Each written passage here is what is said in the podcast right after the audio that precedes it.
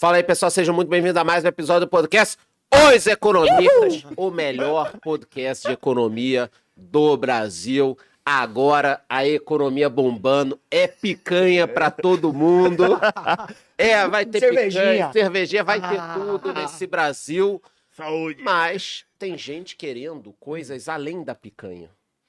Querendo dinheiro, querendo que maluquice. investir. Onde já se viu isso? Pois é, e aí o pessoal tá aqui nos acompanhando para saber, Pete, com o resultado dessas eleições. Erramos, né? É, erramos, sim, sim, erramos. Mas É bom dentro da margem de erro, Sim. né? É. Dentro da margem de erro. Hum. Então, dólar caindo, ativos subindo. A gente vai explicar para vocês o que está acontecendo. Temos um convidado super especial. Ele é foda. É o cara que vai falar o que vai acontecer no Brasil.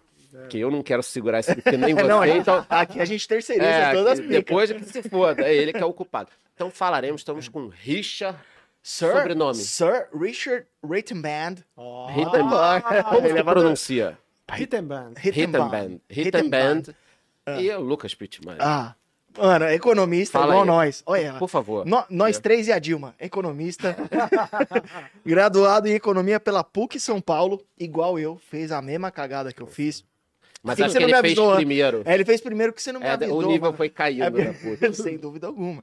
Especialista em investimentos, é professor, empreendedor, palestrante e é CEO, também conhecido como Chief Executive Officer, da Convex Research. Seja muito bem-vindo, my friend. Valeu, pessoal. É um prazer estar aqui com os amigos e tô aqui para contribuir aí. Simbora, mano, simbora. Ó, vai ter, em cima da careca do Charles, um pouco mais a noroeste, pra quem assiste aí, vai ter um cupom de 50% off da Finclass, que vai acontecer dia 25 do, do 11. Eu acho que chamam de Black Friday, né? Black Friday. Então vai estar aí a, a noroeste da careca do Charles. Em homenagem ao, ao jovem que ganhou, eu já tô tomando uma tubaína do Tennessee aqui.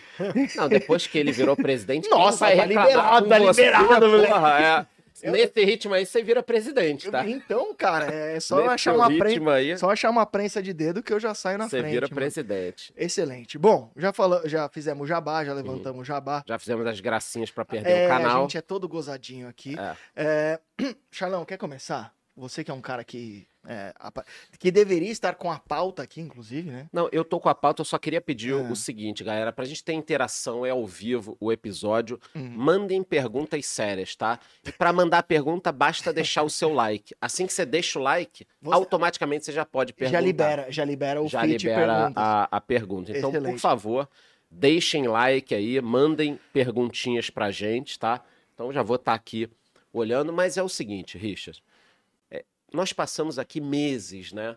Vai acontecer isso, aquilo, quem vai ganhar, quem não vai, é o Ciro, é a Simone, é o Padre Kelvin, é não sei o quê, o que, que vai acontecer e tal. E agora foi. É o Lula, ele ganhou, já tá inclusive com uma equipe é, de transição Transição. já está fazendo conta. 200 bilhões, 300 bilhões, vai furar o teto de gastos.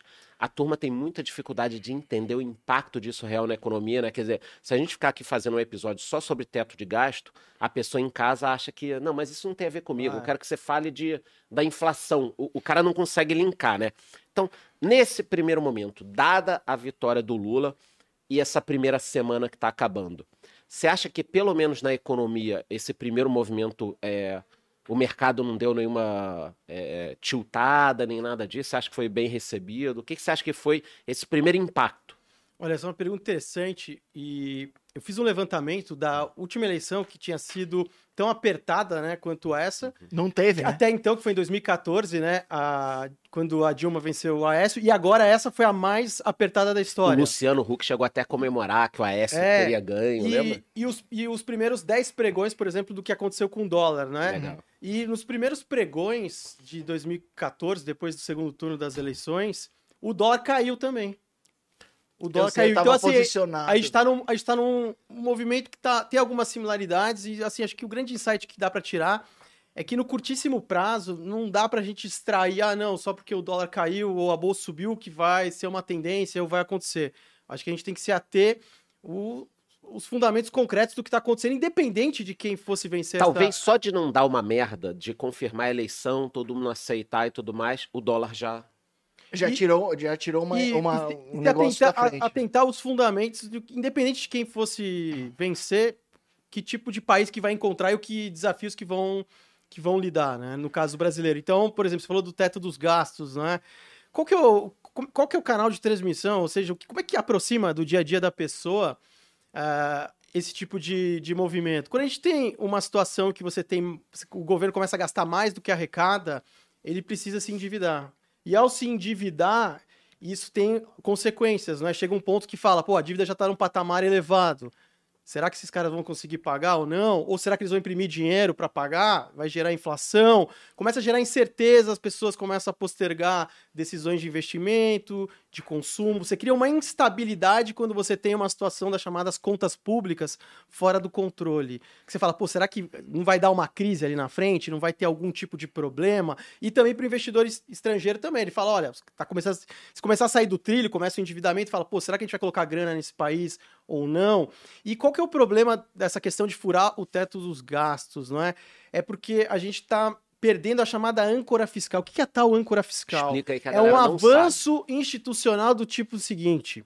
Não importa se tem alguém bem intencionado ou se tem o capeta lá, Uhum. o cara não consegue causar um dano coletivo no sentido de ah, quebrar o Brasil, no sentido de gastar muito, Aham. endividar muito. Você tem um freio ali. Aham. Para isso que é importante você ter uma âncora fiscal, que era o teto dos gastos, que infelizmente ele foi violado e foram criados vários puxadinhos, e a própria lei de responsabilidade fiscal, que é uma lei que fala: ah, você quer gastar? Você tem que ter uma contrapartida de receitas. Aonde você vai tirar esse dinheiro? E aí isso vai se perdendo. Uhum. A partir do momento que você não tem mais isso, você, tem- não, você não tem mais um freio, você tem uma perda institucional nesse sentido, e aí você não tem mais aquela confiança. Se- Será que vão segurar? Você vai ficar dependendo da boa vontade das pessoas. Aham. E aí isso é uma situação que pode a- eleva né, a incerteza. É, muita gente achou que Bov subiu e dólar caiu porque o mercado, é, o investidor estrangeiro, que está tendo um fluxo positivo aqui na Bolsa de Valores, ama o Lula, mas você pe- você pega hoje, por exemplo, quanto que a Bolsa está subindo aí, Charlão? Um e pouco. É, China é, voltando a reabrir a Disney, é, vol- é, voltando a, a- as atividades normais, Ibovespa, digamos assim, mais 2%. 2% de alta e muita gente... é, Até o Bitcoin tá subindo por causa do Lula. Depois vamos falar de Bitcoin, hein, mano? Vamos falar. Vamos Não podemos esquecer, eu vou, vou anotar aqui, Não, isso é Bitcoin. uma boa. É, então, é, eu acho muito interessante isso. E muita gente fala, ah, quais setores seriam beneficiados com, com o Lula, né? E para mim é muito óbvio que ele sendo um, um cara que é, gosta, de, gosta de gastar e gosta de, de fazer políticas que, é, que o povo adora, eu acho que construtoras que vendem para a classe mais baixa seriam beneficiadas, é, algumas educacionais que surfaram aquela farra do FIES no passado também poderiam ser é, beneficiadas. O que, que você acha, Richard? Qual, qual que qual setor assim que você acha que assim se ele continuar com aquela postura é, de, um, de um cara gastão, digamos assim, de um estado gastão, quais setores que você acha que poderiam se beneficiar? Acho que a primeira mensagem que a gente tem que passar é que, principalmente no mundo, né, a gente está vivendo num momento que você tem um, um- muitos desafios, mas assim, você está tendo oportunidades que acho que são oportunidades de uma vida, sabe? Coisas que não, não aconteciam há décadas, ativos que não caíam tanto quanto caíram, que têm bons fundamentos e abriram boas janelas de oportunidade. E no caso brasileiro, Infelizmente, a gente ainda tem a- aquele movimento que é meio que de voo de galinha. Então, como é que a gente consegue enxergar isso de uma forma simples na Bolsa Brasileira? É. Abre o gráfico da Bolsa em dólares, por exemplo. Aham. Se a gente for ver, por exemplo, a Petrobras, a Petrobras, mesmo com todo esse lucro, toda essa alta que teve recente, a gente está tipo 80, é uma, uma queda de 80% ainda do topo de 2008.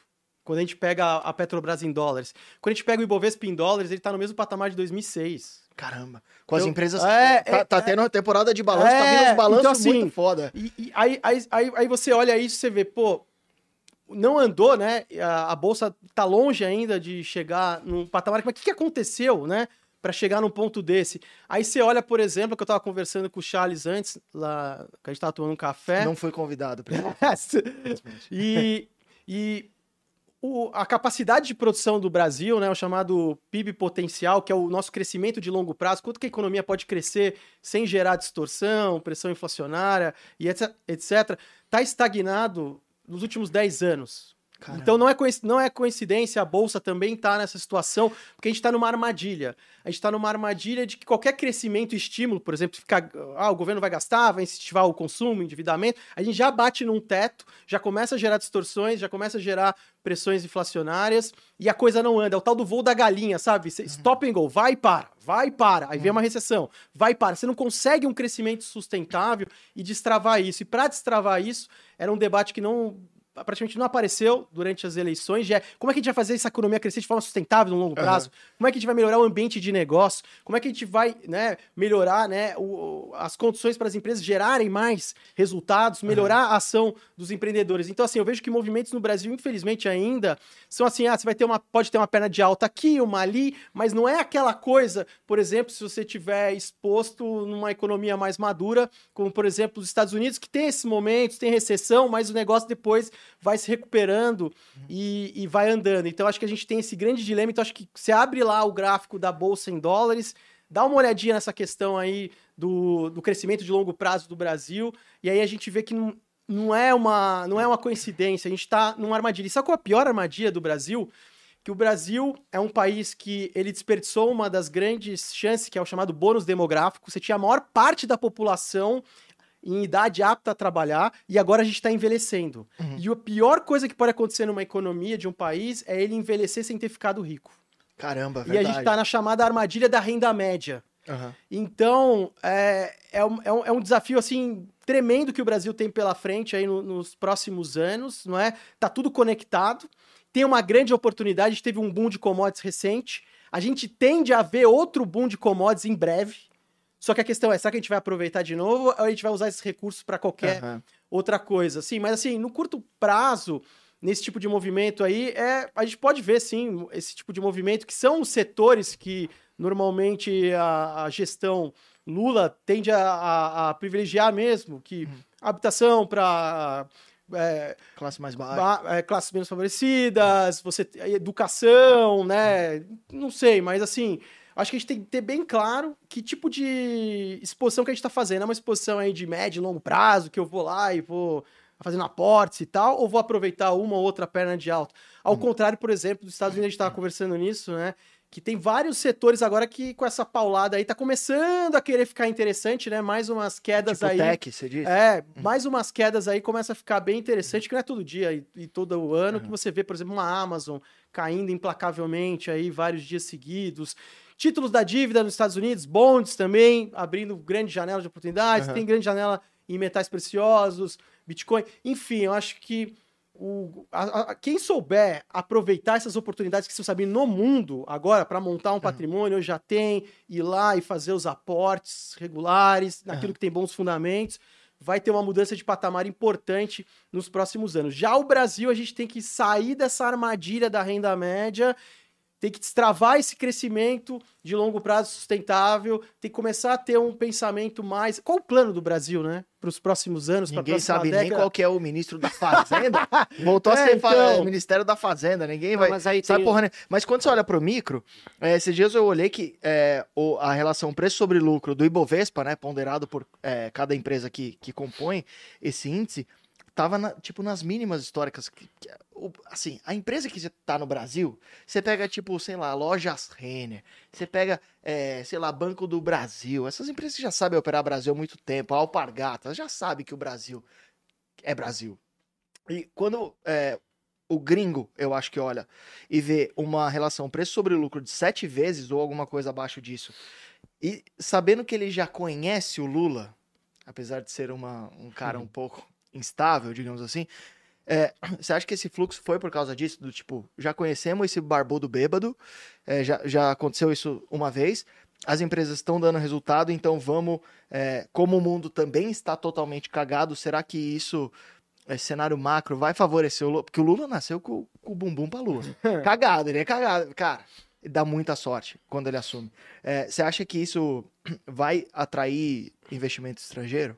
Acho que teve um, um- movimento muito forte recente de, de simplesmente rebalanceamento de portfólio, Uhum. não é? O investidor estrangeiro, ao contrário do que a gente às vezes pensa, ele não tem um conhecimento muito profundo do Brasil. Ele vê Nem lá, tem. Ele vê, ninguém é, sabe. ele vê duas linhas lá e, e tal. O próprio fluxo cambial, né? Essa, essa última leitura foi até positiva, mas re- recentemente vinha um fluxo cambial negativo. Você olhava o movimento de câmbio contratado, quer dizer o quê? Meio que não. Era, era uma boa parte de, de capital que já estava no Brasil, já estava aqui ah, no Brasil e que estava né, esperando o momento ainda. A gente ainda tem uma taxa de juro real elevadíssima, Uhum. então você tem ainda né, esse custo de oportunidade para exposição no Brasil. E como você colocou, né? Às vezes o Brasil você tem várias empresas que parecem uma compra óbvia e tal, mas você vê o peso, né, do risco político, o risco Brasil, como impede, né, de ser algo assim que, pô, é tão óbvio, né? E vai porque tem que destravar. Em relação ao governo Lula, né, eu tava fazendo um, um levantamento que assim, já que não teve plano de governo, não foi falado nada, vamos ver o que, que esses caras que estão junto com ele, o que, que eles escreveram recentemente, qual que é o pensamento deles e tal. Aí fui lá no Think Tank, né, o Instituto de Ideias do, do PT, né, a Fundação Perseu Abramo, Uhum. fui ver os documentos, tem um- uma última publicação de 2022 e que eles fazem um levantamento dos últimos governos deles e tal, né. Primeiro, eles não reconhecem nenhum tipo de erro que da nova matriz econômica, pelo contrário, falam que foi ok, que não tem nada disso, Hum. e defendem ainda essa política econômica, e foi algo que me surpreendeu. Falei, pô, não é possível, né? Aham. Não, eles defendem totalmente. Então, assim, outra coisa também que as pessoas esquecem, que o ministro Manteiga, ele era do governo Lula. Ele Aham. entrou em 2006 e só foi sair depois quando a Dilma saiu em 2015.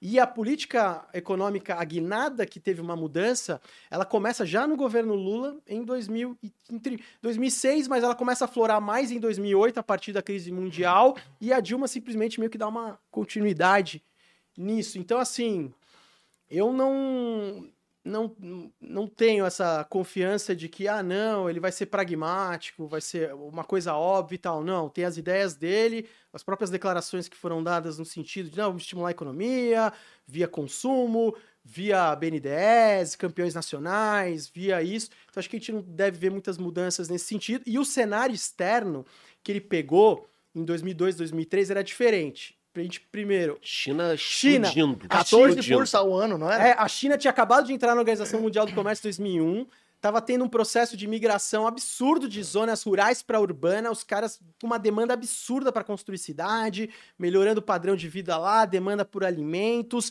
Você tinha um momento fortíssimo de. Ops.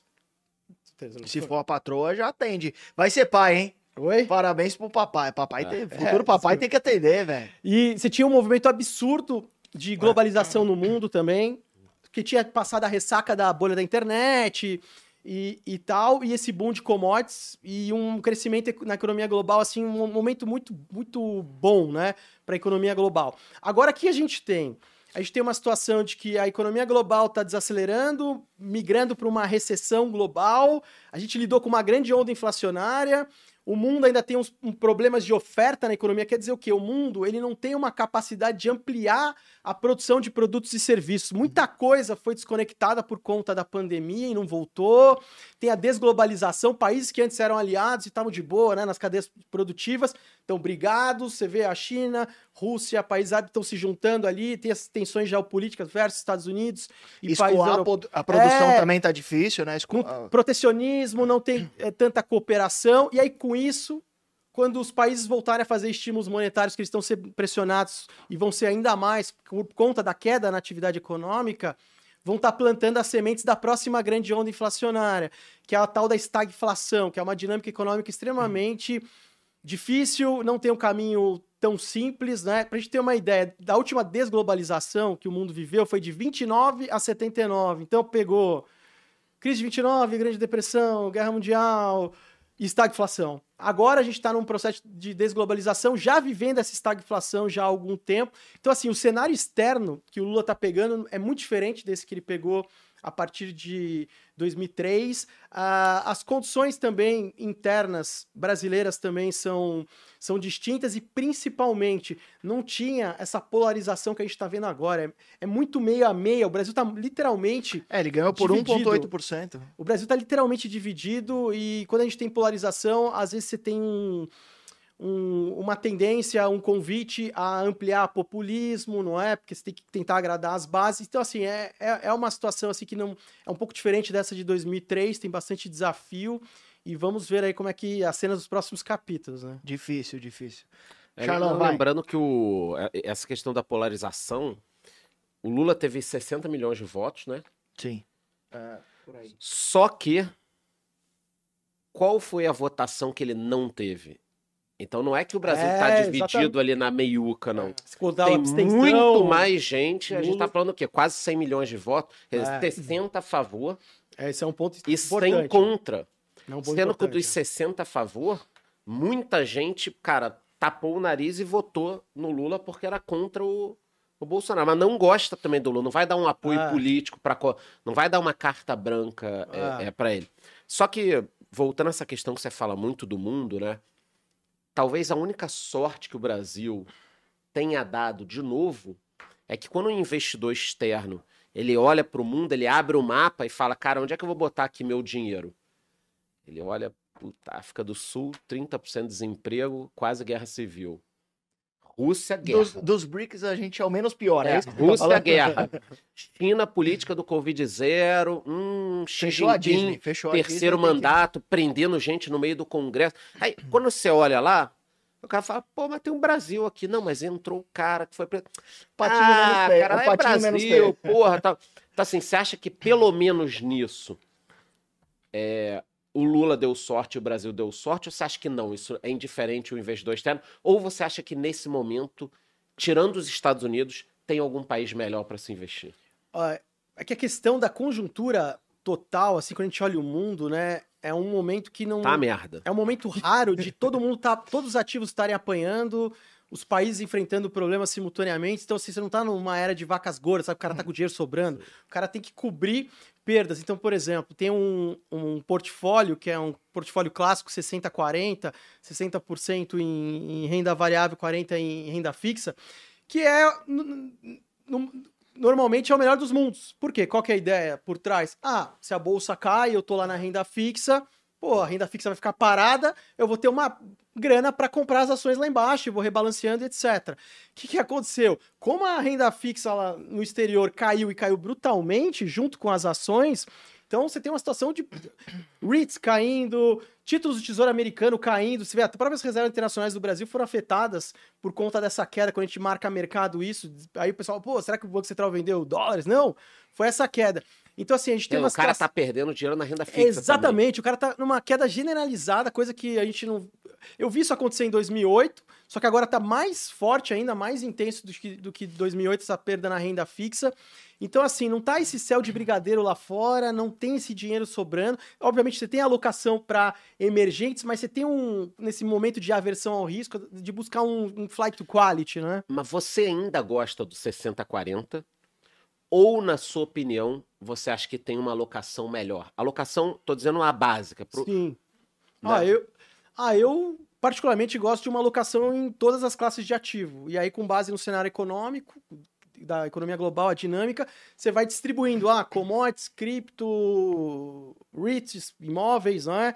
ações, bonds. E E tem aí a ver você com o perfil de cada um também. É, né? Depende do pessoas que- perfil. Que 40% renda variável, o cara É, já, já não passa, exatamente. nem- o cara não passa nem Wi-Fi, não. Meu no Deus, a bolsa tá caindo 0,70 hoje. O que, que eu vou fazer, É. né? O cara. Mas assim, é um, é, um, é um. Como se fosse um benchmark, uma referência clássica, como tem também, por exemplo, um- uma estratégia que é muito usada pelo Ray Dalio, né? Que é a paridade de risco, que também vem apanhando bastante. Então, assim, você tem alocações clássicas que estão sofrendo bastante. E essa é a situação, né, da maior parte dos investidores do mundo. Por exemplo, no Brasil, o investidor de renda fixa ele só não percebeu o que aconteceu lá fora porque a maior parte dos títulos de dívida da renda fixa do Brasil não são marcados a mercados. Ou seja, não refletiram a, a- a real flutuação, mas a partir de janeiro desse ano eles serão. E aí a pessoa pode tomar um susto ou não, dependendo do que ela tem na carteira.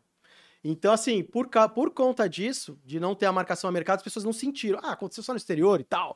Mas se fosse ver o que realmente o que aconteceu, porque o mundo inteiro, todo mundo subiu juros, né? Uhum. Sobe os juros, cai o preço desses títulos, né? Mas tem gente que comprou pré, comprou IPCA. O cara que pegou um IPCA mais 4,50 lá atrás, porra, quando o IPCA deu IPCA mais 6, o cara olhou lá, tava perdendo Exatamente, não sei é. quantos cento. É, do Tesouro Direto. E, mas é que tem uma boa parte ainda, crédito privado e alguns títulos do, do, do Tesouro, né, que foram vendidos diretamente, que não estão marcados a mercado. Então a pessoa não teve essa, real noção dessa Mas flutuação. vai ter.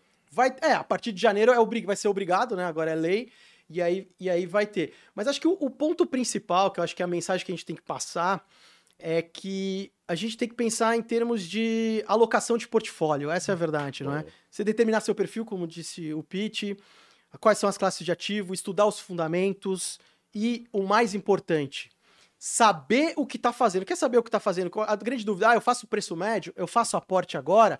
Se os fundamentos são bons e estão intactos, agradeça quando o preço daquilo está caindo e você consegue, com o aporte que você está fazendo, comprar mais. barato. Tipo o Bitcoin. Che- Chega essa pessoa na câmera 1 aqui, É. ó. Vai, olha na câmera 1, no fundo dela, da lente, e ofende. Porque os caras ficam esperando a oportunidade, aí vem a oportunidade, e aí o cara se caga inteiro, se borra e tem que E comprar. faz toda a diferença aportar regularmente. Investimento é uma filosofia de vida, é algo constante. É igual, por exemplo, exercício. O cara vai lá, não, malhei lá pra caramba, lá pra... e parou. Ah, não, agora eu vou ficar 10 anos sedentário esperando. Não, é uma Não coisa existe. constante e que você vai diluindo as suas compras ao longo do tempo. Só que aí que tá. Se você tem uma situação de algo que tem o fundamento muito ruim e cai, não adianta fazer preço médio, porque aí já é. Vira o acabou. preço Ah, médio. não, tem gente médio. fazendo Ou- preço ou- médio ou- ou- oi e ou, ou algo, ou algo que era bom e ficou ruim, você tem que sair fora também. É o momento de você bater Uhum. em retirada. Normal. Agora, algo que você está acompanhando os resultados, você está fazendo e tal, olhando lá os balanços, perspectivas, e tá bom. Pô, aí o cara fica triste. Ah, não, mas eu que- queria comprar, que eu queria que só subisse a vida inteira. Não existe isso. Como não existe também querer ficar adivinhando, comprar na mínima, vender na máxima, etc. As grandes né, fortunas no mercado, os grandes patrimônios, eles são construídos o quê? Primeiro, a maior parte do que você vai ganhar na sua vida Pelo vai tempo. ser através da sua carreira. Sim. Sua carreira, trabalho e empreendedorismo. E os frutos disso você aproveita nos investimentos, Pra E essa- potencializar o negócio. né? potencializar e de tempos em tempos você fazendo a lição de casa, de acompanhar o fundamento, fazer os aportes, ser disciplinado, não se impressionar com oscilações de curto prazo. Você vai mudando de patamar e ponto, né? Agora o cara não fica pulando de uma hype pra outra. Não, Aí precisa o pessoal Charles tá- ficar falando, calma, porra, O né? pessoal tá ganhando dinheiro na carreira, o problema é que tá perdendo no investimento. Esse tem sido. o a primeira etapa a galera já aprendeu, tá trabalhando e tal. A segunda etapa não. Mais um. um Eu não sei se estão trabalhando. É meio-dia. Estão trabalhando. então tem mais de mil é que é o home aqui. office, tem mais É de mil, então. Não tem? Mais Tá de com mil. mil online? Quanto que tem? Mil e. 1.148 Caramba, pessoas online. pô, Vai aí, trabalhar. Não, e detalhe. e Como de- fuder o próprio podcast. E detalhe, cara, que tem uma tarja aqui embaixo da, Do TSE. do TSE Tipo, anunciando o vencedor, né? anunciando vencedor. E. Não, Pete, é- na boa. É L. Se é falar L. qualquer. Não, se falar. Pra é galera assim. saber. se- Caso a gente fale alguma coisa contra isso aqui, o canal é retirado do ar. Eu não falei nada. É. Então é. E isso eu acho que a médio e longo prazo vai esgarçar um pouco a sociedade, tá? Só que no primeiro momento, a economia ela é muito do de repente e tem gente pensando no médio a longo prazo, né? Então, o de repente, dólar caiu. Tá? Enquanto a gente tá aqui na, na live, tá 504. Tá? É porque o Richard é muito otimista. Ele É, tá mexendo Richard, com o dólar. O que, que você imagina pro dólar? Pô, no curto Só- prazo. Só pra gente fazer um Reels e, e, É. e ter pra sempre, porque você vai errar. Richa, dólar curto, médio e longo prazo no Brasil. Longo prazo, você não precisa nem responder, eu respondo. É alta. Sempre. Sempre. Isso meu avô me ensinou lá atrás e, e funcionou. No, no longo prazo é alto. Curto prazo e médio prazo. O que, que você acha do Acho que a dólar? gente tem que analisar os fundamentos, né? E sair de especulação. Por exemplo, a gente tem que considerar fluxo e os fundamentos das contas externas, que é o quê? Quanto o Brasil, não é? Vai precisar ou não de dólares. Então a gente tem alguns, ter boom de a gente tem alguns movimentos importantes acontecendo já no curto prazo, Uhum. envolvendo as contas externas. Primeiro ponto, a nossa balança comercial está desacelerando. Tá. A gente teve um aumento das nossas importações, as nossas exportações, elas começaram a desacelerar, por quê? Primeiro, o preço das commodities começou a cair nesse primeiro momento, principalmente as mais sensíveis ao ciclo econômico. Você vê a desaceleração que aconteceu no mundo, na China, então as de metais industriais, como minério de ferro, cobre, você teve queda. algumas agrícolas também. E outra coisa que depende de exportações é a renda externa. O mundo tem que estar crescendo. Se o mundo está contraindo, vai ter uma menor demanda. Então, a gente tende a ver, a gente está vendo uma deterioração dessas contas externas, quer dizer o quê? Que o Brasil começa a, com, com o tempo, a precisar de mais dólares para fechar o balanço de pagamentos. Então, você tem já a abertura das fronteiras, aumento do gasto do brasileiro no exterior, você tem uma, uma situação de aumento de remessa de lucros, royalties, pagamentos de juros. Você analisar lá as contas externas, você vê isso. E aí, qual o melhor dos mundos? É você cobrir essa necessidade com capitais de longo prazo e produtivos, que seria o investimento direto no país. Um Pra trem-bala, aeroporto. É, infraestrutura, que é o antigo investimento direto estrangeiro. Não sei porque eles mudam a nomenclatura. Eu, Aham. eu sou do tempo do investimento direto estrangeiro, mas Agora chama como? investimento direto no país. Eles mudaram, ID, IDP, mas tudo bem. E você tem o, o pior dos mundos, que é você cobrir esses dólares numa situação de capitais de curto prazo mais especulativos, que é os capitais de portfólio, que vem para a bolsa, vem para renda fixa, que é o capital que é giro rápido. Ele vai embora do dia para noite, ele não tem compromisso, ele não tá nem aí. Não a liquidez, tira nem a o liquidez, tênis. a liquidez é, a assim. liquidez, É. a li- Não tira nem o tênis. E Se é der um- merda, sai eu- correndo. O Pete tocou num ponto importante, que ele tá falando do Brasil, dessa alocação de investidores estrangeiros, da mesma forma que quando eles entram a gente ah, comemora e tal, como o Brasil é um dos mercados mais líquidos, então o dinheiro vem aqui, entra, ele engorda. Na hora que ele vai sair, o estrago é grande, porque a porta é estreita. Aham. Então, e é o primeiro mercado que o cara aperta o botão que sabe que ele vai conseguir sair fora rapidinho, se dá uma versão ao risco. Então, assim, resumindo o dólar, você tem tecnicamente vários sinais de que contas externas estão deteriorando, fluxo cambial não está tão a- a- adequado. Você tem o dólar frente às principais moedas muito fortalecido e o, e o real está descolado disso, isso não dura muito tempo. Então, no curto prazo, o que, que você acha que acontece no dólar e no médio prazo? Acho que no curto e no médio prazo a gente tem uma tendência de desvalorização do real. Você acha Sabe legal por quê? colocar o convidado nessa situação, não, Charles? Não, é, a gente tem Não, que mano. fazer. Não, não, É porque um, tem é outro um- ponto na também- verdade, é um bate-papo. Não, aqui, tem né, outro de- ponto importante também, que assim, para moedas de países emergentes versus desenvolvido, tem um, não, é, não tem um peso tão grande como se fosse pa- duas moedas de países desenvolvidos, que é o diferencial de juros. O que está Tá. acontecendo? A gente está vendo os juros americanos subindo, e qual a tendência do juro brasileiro? Cair. cair, aham. Então o diferencial de juros voltar a se reduzir, que é o tal do carry trade, né? Que- Aham. Então. O cara a gente- tomar, é, tomar- Explica carry trade Explica pra, aí, câmera, explica aí. pra câmera 1 Que é você, a- você olhar esse diferencial de juros e fazer a aplicação, né? Eu pego lá, né, em dólares, juros baixos e venho e aplico aqui para ganhar um juro maior Você pega no Brasil. Japão, pega no Japão e investe aqui. Ah, você pode pegar nos Estados Unidos Também, a 3,75 e ganhar aqui 13,75. É, É, só 10% E o importante é que não tem hedge. No carry trade, conceitualmente, não tem hedge, não tem nada, não tem Não tem proteção. proteção. não tem proteção. Então, tem essa situação do diferencial de juros, tem, tem várias, né? Quando você vai analisando esses atributos do dólar em relação ao real, você vai vendo que, opa, você tem uma, uma grande janela aí de oportunidade que está se abrindo. Outra coisa também, estamos descolados do próprio risco Brasil. Risco Brasil tem um dos componentes que é o que está mais subindo, que é o risco político. E tem uma métrica para avaliar isso. É uma métrica que eu acompanho que chama GeoQuant Risk Political Score, que é o... Holy- shit! Não. Tem sete palavras o. Não. Eu parei, eu parei na, eu parei na segunda rimbada. Mas resumindo. Ô, já- Resumindo, parei. resumindo, é uma maneira. Não, não, não. É um, Fala o nome inteiro. É. agora. GeoQuant Brasil Risk Political Score. É um score de política. A nossa produção vai escrever aí nos comentários. ó. O cara tá- Mano, o cara teve um O cara vai AVC, embora. né, né? O cara. Depois a gente pode até botar o gráfico aí, depois, É? se quiser. Num Seria corte e bacana. tal. Caramba, animal. Porque, Geo. e, é, é, e aí ele, ele olha um- dezenas de, de coisas, desde rede social, co- uma, uma base de dados ampla para, Caralho. de uma forma quanti, mensurar o risco político. Não só para o Brasil, para outros países. Tá. e vem batendo máximo atrás de máximo.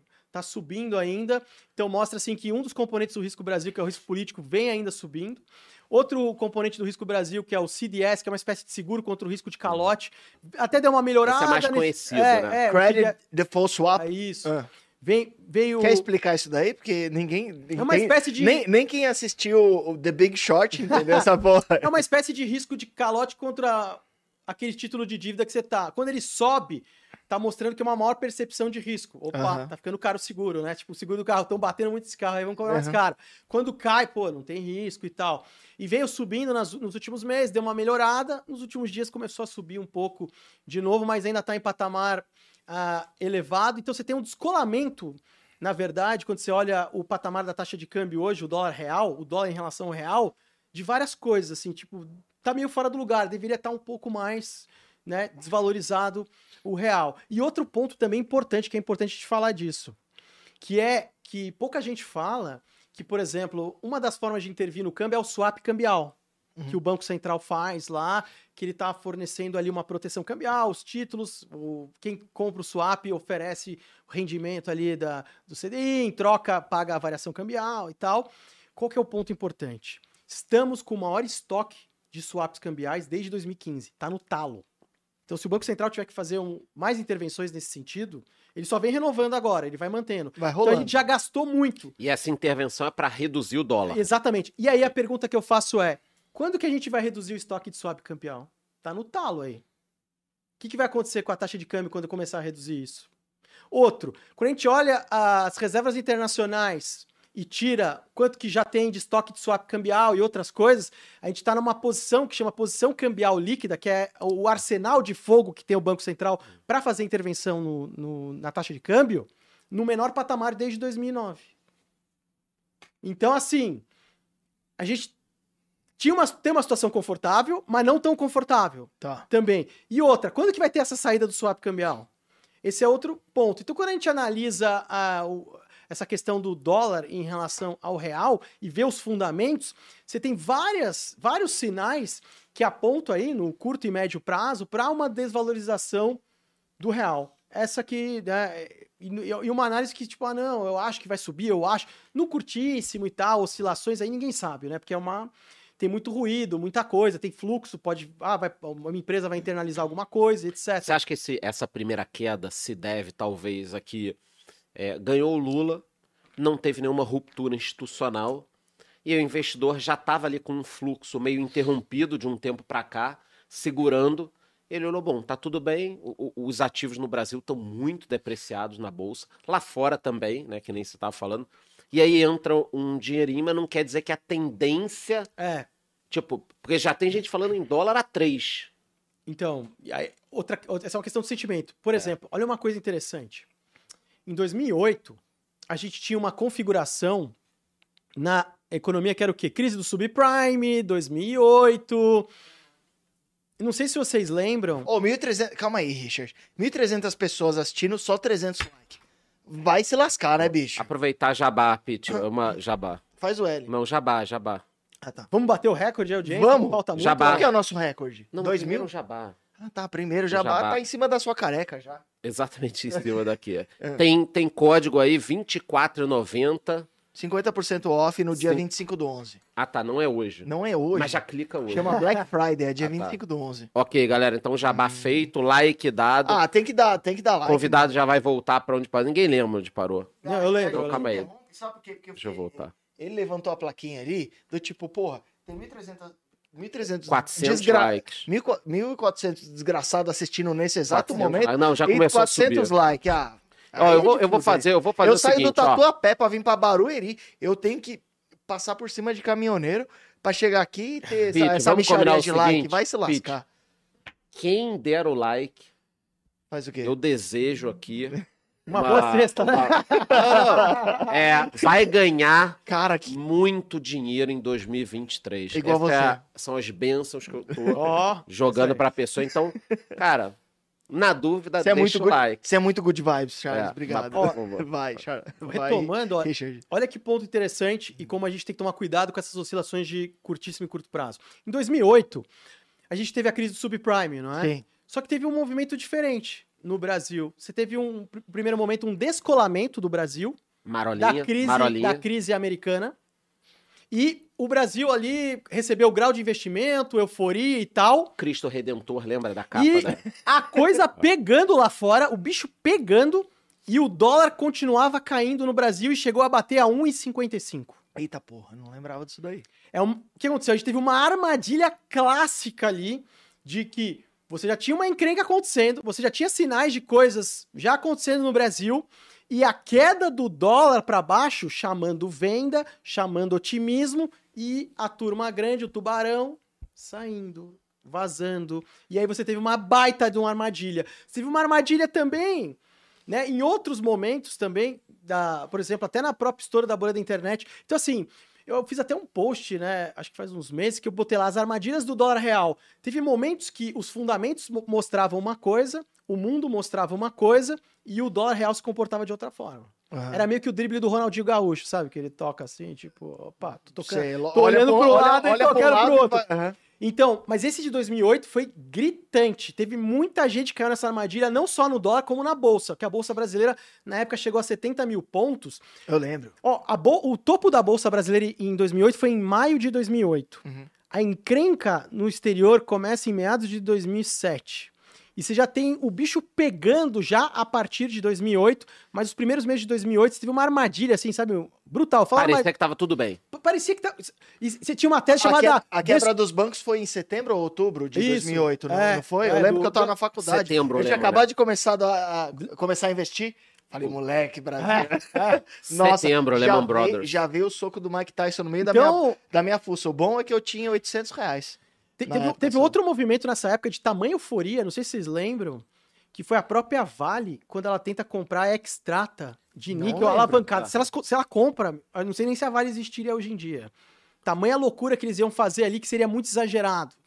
E, e o níquel desabou depois, e essa Extrata aí, você vê que ninguém nem, nem, nem Não fala. lembro, então, assim, você tinha uma, uma situação de uma tese de descolamento, que os emergentes iam segurar a economia mundial, que os desenvolvidos não eram mais tão importantes, ia Uhum. contrabalançar.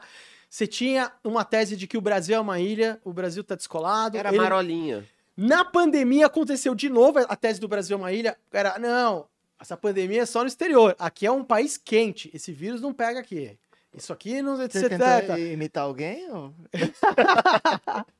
Cara, aí- eu, preciso, eu preciso dar um mijão e pegar um Danone. Quer Pode um lá, Danone? pode ir lá. Quer um Danone? Não, não, Não, não. não, valeu. Cafezinho, aguinha, Não, não, tranquilo. eu vou lá. Então você teve essa armadilha, então acho assim, a forma mais racional de você lidar com investimentos, foca no fundamento, olha o preço da tela e vê que tipo de janela que você está lidando. É uma janela para eu sair fora, é uma janela para aproveitar. Tá, Richard, mas a gente tava conversando no café antes da, da gente subir.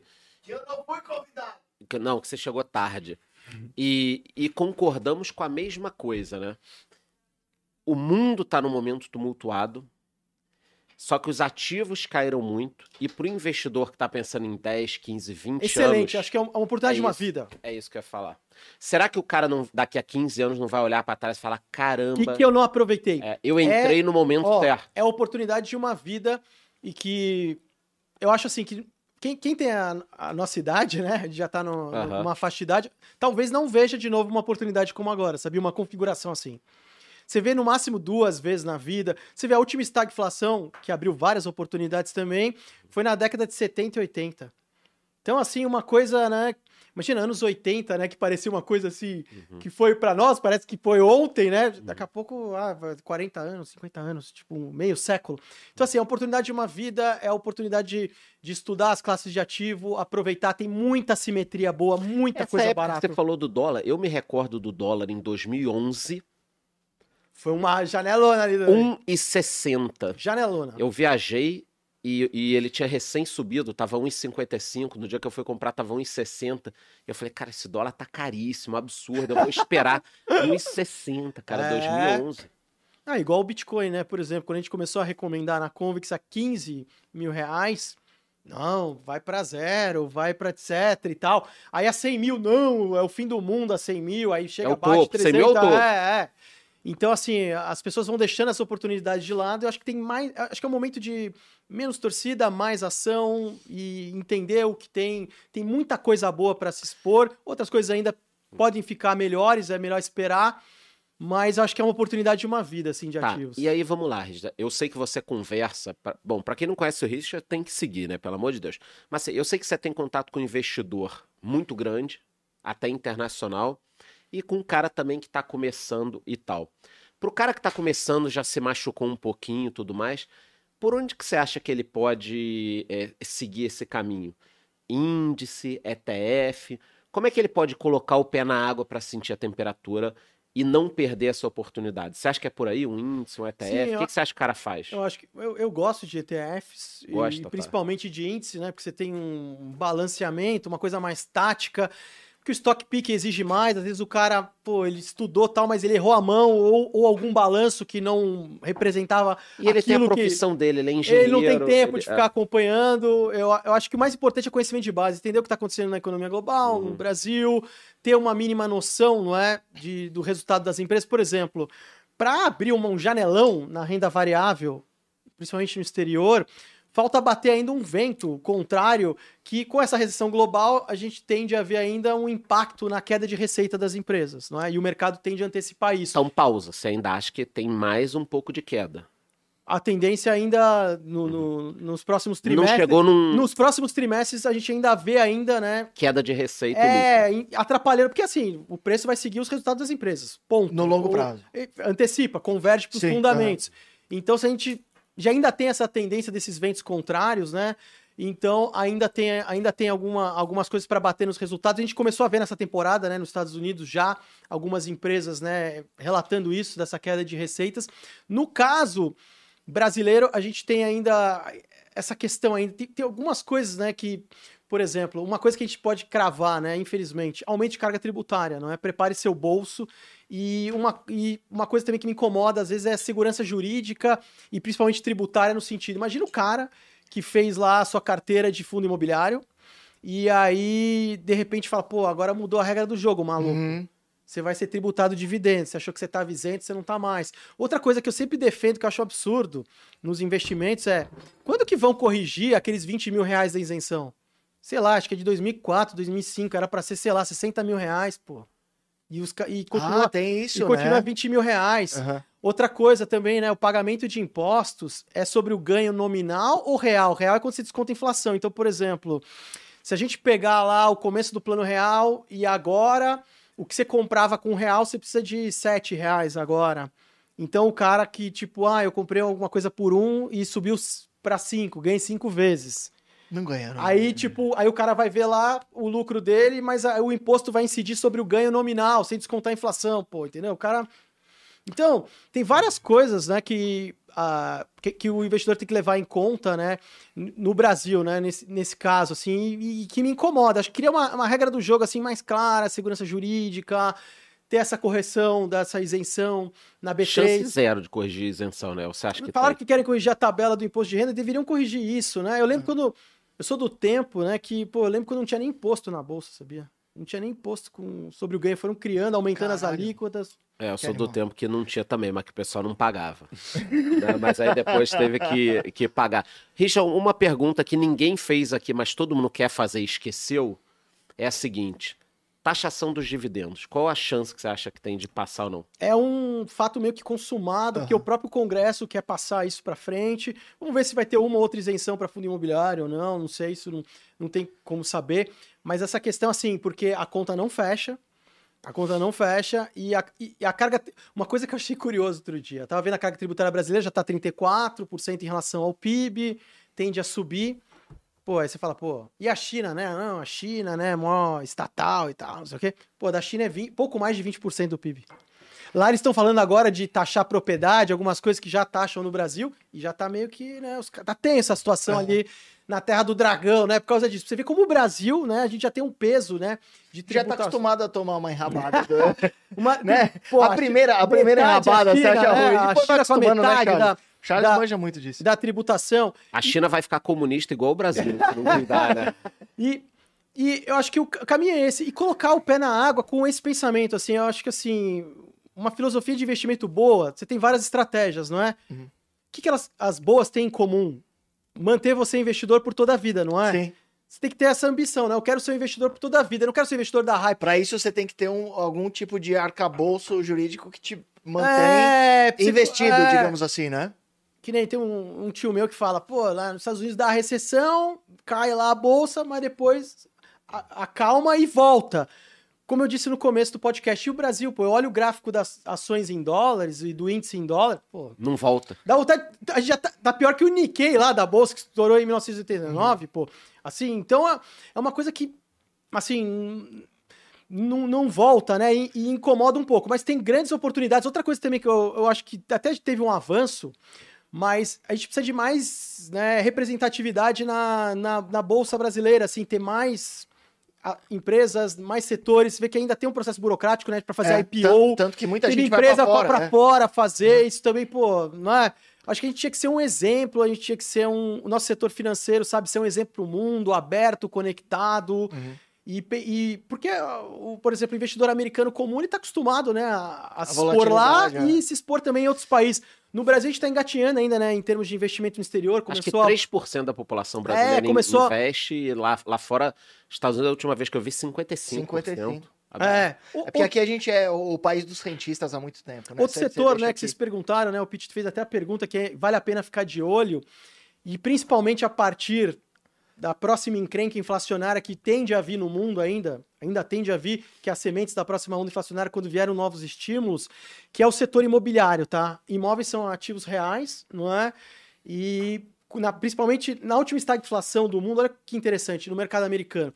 Quando veio a primeira onda inflacionária e a pancada nos juros, os imóveis meio que sofreram ali. Aham. A partir disso, reduziu os juros. E aí depois veio uma outra onda inflacionária. Nessa outra onda inflacionária, mesmo com a taxa de juros subindo, os imóveis porraram para cima. Por quê? Porque aí veio- caiu a ficha de vez. Pô, imóvel é ativo real, tem que proteger da inflação. Aham. Uma das coisas também que incomodam no Brasil, segurança jurídica também em relação à propriedade. Você vê que teve agora uma, uma série de discussões aí envolvendo ah, como é que pode ou não despejar, o cara tem que ter um lugar ou não. Esse tipo de ruído, assim, é, é Isso, aí- que isso não é mexe favorável. muito com a causa uma insegurança jurídica. O Rafael Costa mandou aqui 10 pratas, Duvido, vai pagar mandou 10 seu pratas, almoço. Perguntou por onde ele pode mandar uma sugestão de vídeo. Rafael, manda aqui pelo chat mesmo, que eu vou ficar acompanhando. Isso passou muito batido, tá? Essa questão do, da retomada de imóvel, terreno, isso pode E, dar o- e pra problema. quem não sabe, no Brasil teve já uma legislação, por exemplo, para em cima de lo- locações e literalmente não tinha mais no mercado, assim, desapareceu, ninguém mais queria alugar porque tinha que congelar lá o aluguel, não podia aumentar. Outra coisa também que pouca gente Isso sabe, quando, mais ou menos? Ah, anos 80. Aham. É, outra coisa que pouca gente sabe é que a bolsa brasileira, a gente não teve só a B3, a gente tinha várias bolsas no Brasil, né? A do Tinha Rio de Janeiro foi a do- primeira, é, né? teve- Meu primeiro curso na Bolsa de Valores Foi no Rio? em 1996. Ai, cara, tá entregando, na Charles. bolsa de. Eu tenho diplominha lá Ah, guardada legal. e tal. 1996 acabou. Nas Ginarras, né? Que acabou. Foi É. E, antes. teve, até disso. e, e o número de empresas listadas também era muito maior no passado. A gente acha que a gente está no supra-sumo. Sério É mesmo? muito, Isso eu não muito. sabia. Disso eu não Milhares sabia. de empresas listadas.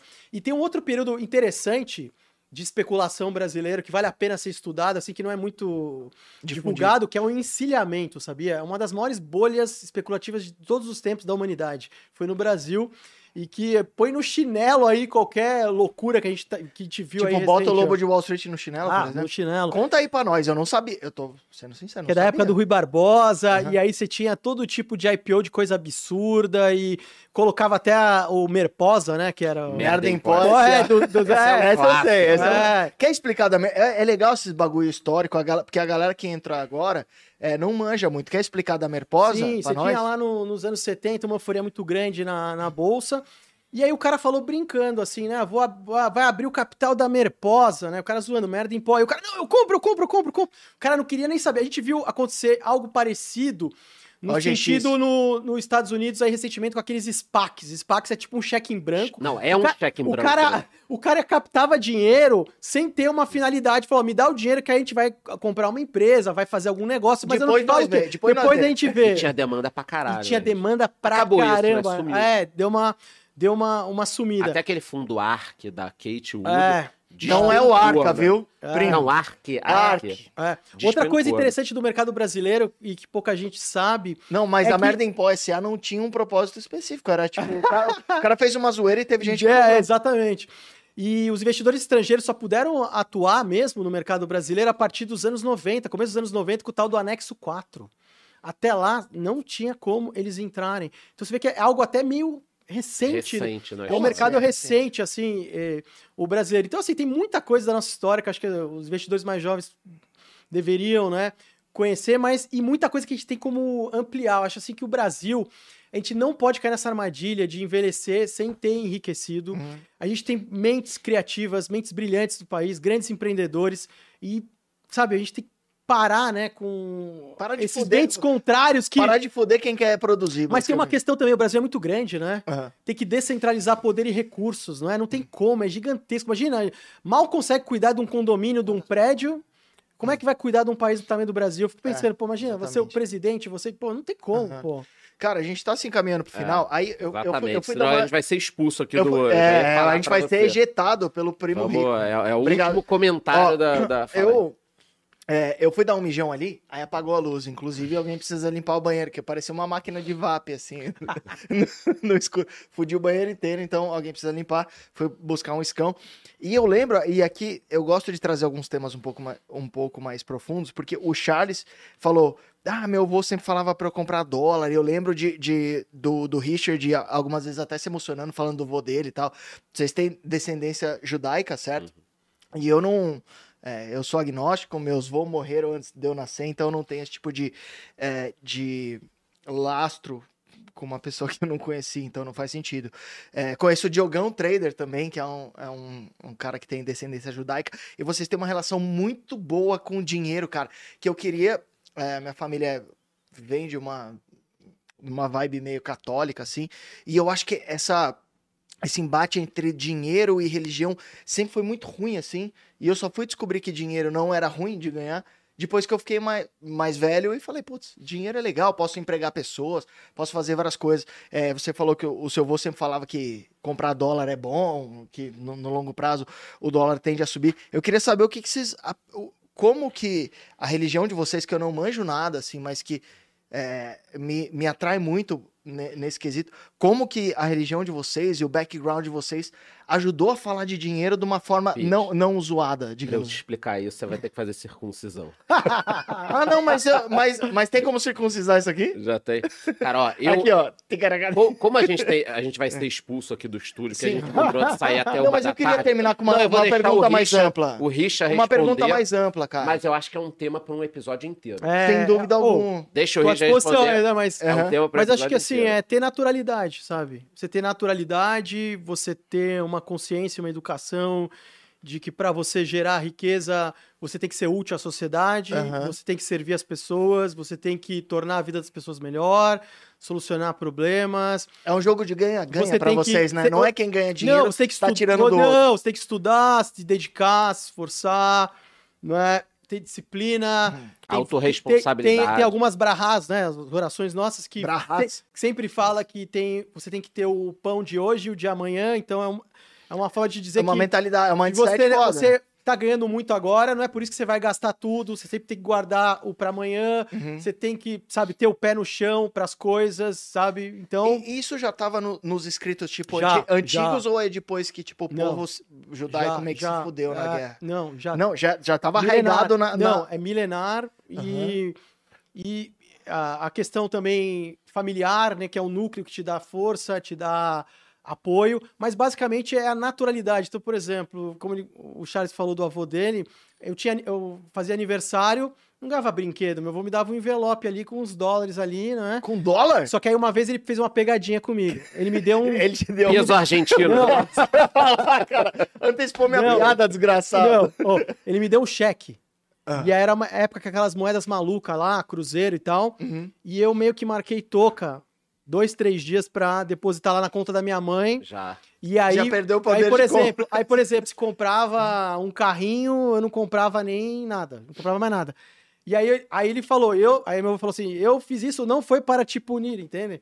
Mas é para você ver que tem coisas que você tem que se defender e que determinadas moedas perdem valor, entende como é que é? É, Ele falava assim. Ah, fala assim. É, motherfucker. Da hora. E você, Charlotte? cara, eu, eu Ninguém vou. pode falar motherfucker. Não, pode, mas eu vou encerrando aqui É. o episódio, agradecendo, Richard. Quem quer te encontrar, como te encontra? No Instagram, né, Ritemband, né, no, Ritemban e tem um Y no meio ali no bagulho. é, no Twitter também e, também no, no YouTube também. E fico à disposição aí para todo mundo. Isso é da hora, mano. Eu gosto Quem quiser me dele. encontrar, economista sincero ou ou canal novo, calma porra no YouTube. Quem não segue é louco. Sigam bom, antes cara. que o, Eu vou seguir, eu vou seguir. sigam antes que o YouTube derrube esse canal. Derruba? Eu fui É, derrubado? agora você. E eu não consegui me retomar. Eu não consegui levantar. agora. É, vai que Lucas Pitt no Instagram ou Pitt Money no YouTube. É, Tá, e eu o último antes de acabar, Jabá. 25, Temos aí um link 50 aqui. pulsa. Isso, saiam e corram pra lá. Obrigado, é isso. Valeu, galera. Até a Lá- próxima. Valeu.